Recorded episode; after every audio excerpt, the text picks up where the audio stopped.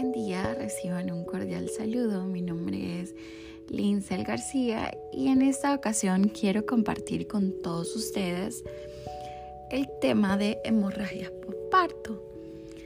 ¿Sabían ustedes que en el mundo cada minuto muere una mujer a consecuencia de una complicación en su proceso reproductivo? Y que la hemorragia obstétrica es la causa principal de que estas mujeres mueran.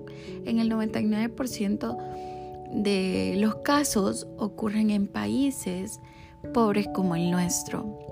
Por ello es muy importante que nosotros conozcamos el correcto manejo y cómo intervenir oportunamente en estos casos.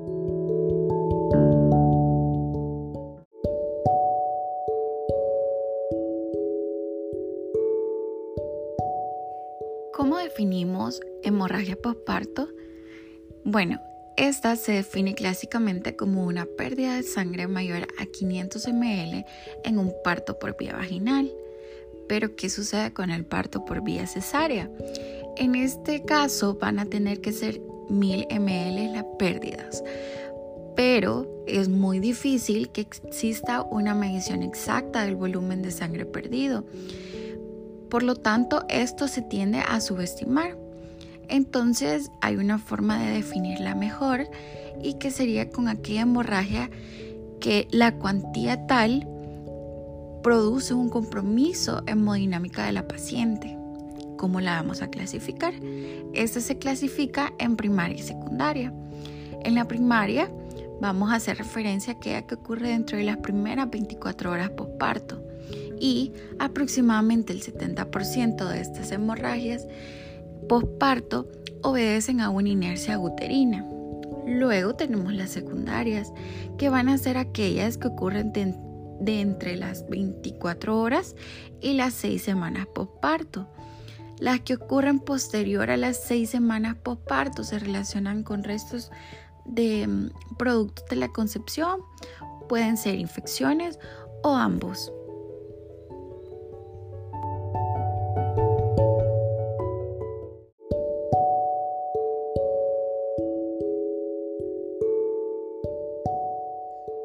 ¿Cuáles son las causas de hemorragia postparto?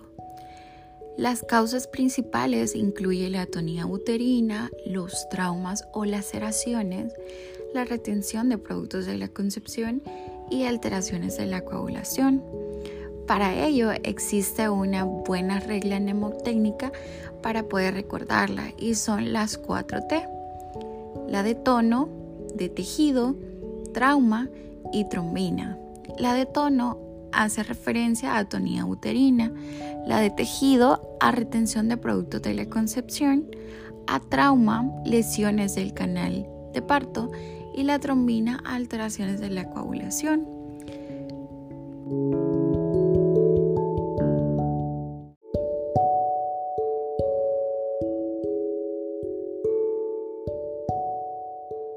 Pero, ¿qué hay de los factores de riesgo? Se han descrito factores de riesgo para hemorragias postparto. Sin embargo, estos están presentes únicamente en un tercio de los casos, por lo que todas las pacientes deben ser consideradas en riesgo de presentar una hemorragia postparto. Dentro de estos tenemos la sobredistensión uterina que puede estar provocada por un polihidramnios, un embarazo múltiple o una macrosomía. Tenemos el trabajo de parto precipitado o prolongado, una corioamnionitis o una miomatosis uterina. También podemos encontrar presentaciones anormales o una sobreestimulación con oxitotóxicos o misoprostol, así como también un cordón umbilical corto o un alumbramiento incompleto. También podemos encontrar una placenta previa o una fibromatosis uterina, entre otros gran cantidad de eh, factores de riesgo.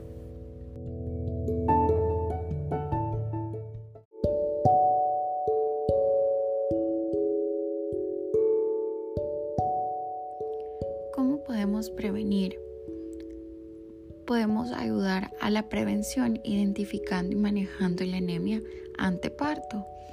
Así vamos a preparar a nuestra paciente para que pueda entrar con una hemoglobina en sus valores normales al momento que tengan que tener a su bebé. También podemos identificar factores de riesgo, a pesar de que muy poca proporción de las pacientes se van a poder identificar estos factores. Y luego tenemos el uso del manejo activo del tercer periodo, que se va a conocer como MATEP, que es un conjunto de intervenciones que se realizan dentro del primer minuto posterior al nacimiento para poder prevenir la hemorragia postparto. Su aplicación es obligatoria en todo tipo de parto, sea vaginal o cesárea. Y el MATEP consiste o incluye lo que es la administración de 10 unidades de oxitocina intramuscular, la tracción controlada del cordón umbilical y contratracción de la cara anterior del útero al momento de presentar una contracción uterina luego de administrada la oxitocina. El masaje uterino abdominal luego de la salida de la placenta para devolverle el tono al útero y que de esta forma eh, pueda producir la contracción y la hemostasia.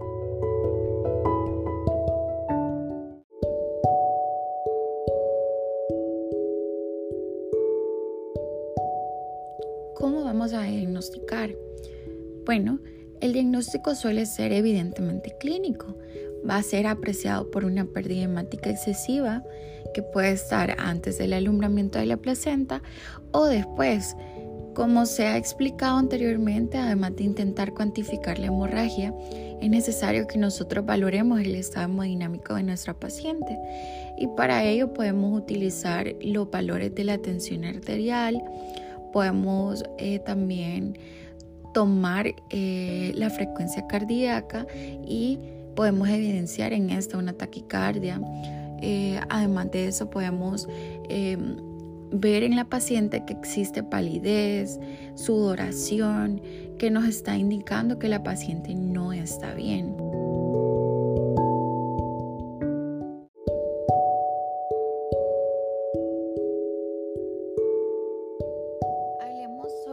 El manejo de la hemorragia postparto. Ante una hemorragia postparto es crucial una actuación inmediata y secuencial. Comenzamos con el manejo activo, que se va a consistir en el uso de uterotónicos administrados después del alumbramiento. Tenemos la oxitocina, que podemos administrarle 10 unidades intramuscular tenemos la ergometrina o la metilergometrina que se le administran 0.2 miligramos intramuscular, pero esta está contraindicada en pacientes cardiópatas con preeclampsia, eclampsia o hipertensión arterial.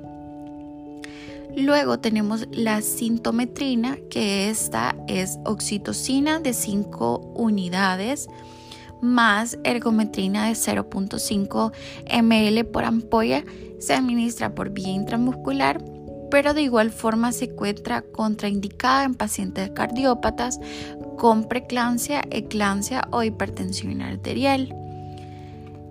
Luego de administrar los úteros tónicos, vamos a darle a la paciente em, tracción controlada del cordón umbilical que esta va a consistir en realizar una tracción suave y mantenida del cordón umbilical, manteniendo con la otra mano una comprensión en el fondo uterino, que debe de efectuarse cuando exista una contracción uterina. Y esta se ha mostrado ser muy eficiente para poder em, prevenir la hemorragia postparto. No debe efectuarse una tracción del cordón sin comprensión del fondo uterino ni fuera de la contracción. También tenemos el masaje uterino post-alumbramiento, que este puede ser necesario y eficaz hasta dos horas post-alumbramiento y hay que asegurarse que no haya relajación del útero luego de, de tener los masajes si bien no se ha demostrado diferencias al compartirlo con pacientes, a las que no se ha efectuado un masaje uterino en cuanto a la cuantía del sangrado, sí disminuye la necesidad de utilizar uterotónicos de forma adicional. ¿Qué sucede si la hemorragia postparto persiste?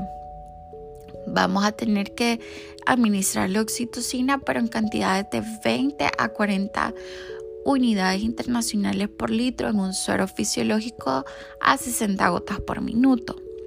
Si el sangrado persiste a pesar de esta, eh, del uso de la oxitocina, vamos a administrar egometrina o metilergometrina eh, en dosis de 0.2 a 0.5 miligramos intramuscular y si persiste vamos a administrar 0.2 miligramos intramuscular cada 2 a 4 horas en un máximo de 5 dosis. Si con este manejo, que sería el farmacológico, no se logra controlar una hemorragia postparto, debemos de acudir a otras intervenciones, dentro de las cuales tenemos efectuar comprensión bimanual uterina, interna y externa, también en la comprensión aórtica con control del pulso femoral. Tenemos el taponamiento intrauterino, el packing. El balón intrauterino ha mostrado una efectividad de hasta el 91.5%. Con el manejo farmacológico se debería de controlar, pero si este no se controla, también tenemos los pantalones de shock que no están disponibles en nuestro país, pero que es importante que nosotros los conozcamos.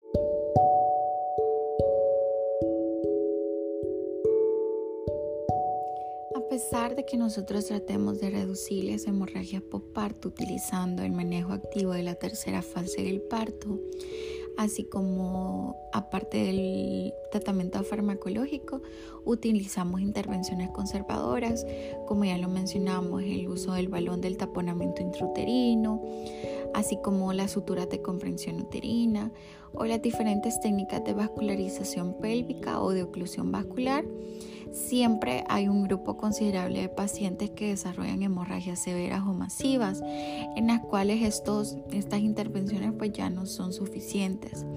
Y nuestra paciente puede llegar hasta un choque hemorrágico o eh, pues grave en este caso tenemos en nuestro país una tabla que nos ayuda para poder clasificar el choque de la gestante o de la puérpera, dependiendo la cantidad del volumen de sangre que esta paciente pierda. Así va a ser como la vamos a clasificar en un choque eh, que puede estar compensado, leve, moderado severo, dependiendo del volumen y así va a ser el manejo que nosotros le vamos a dar en cuanto a la administración de cristaloides y en la transfusión que sea necesaria para que la paciente pues mejore.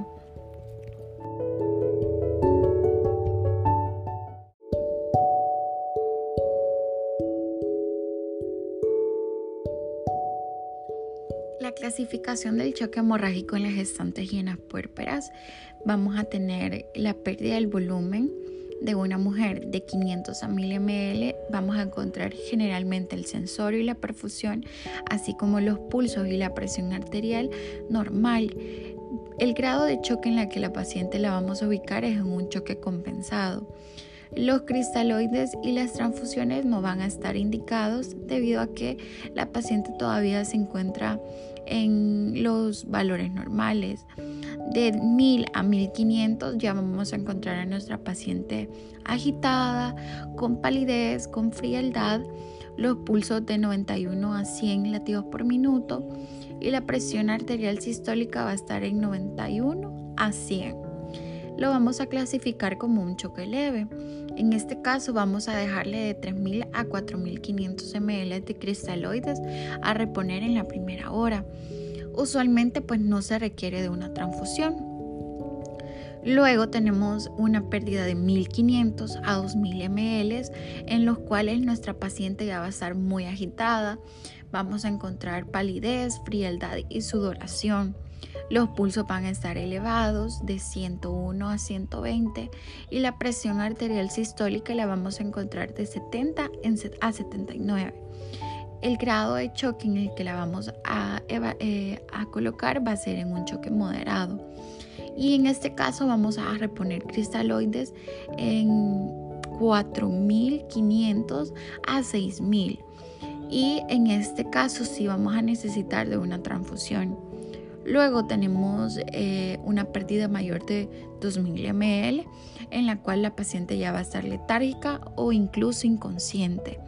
En este caso vamos a encontrar palidez, frialdad, sudoración, un llenado capilar mayor de 3 segundos, el pulso va a estar mayor de 120, la presión arterial sistólica menor de 70 y el grado de choque en el que lo vamos a, catalogar es en choque severo en el cual vamos a tener que reponer cristaloides más de 6000 ml en la primera hora y vamos a necesitar una transfusión masiva eh, para que nuestra paciente la podamos sacar de ese choque severo.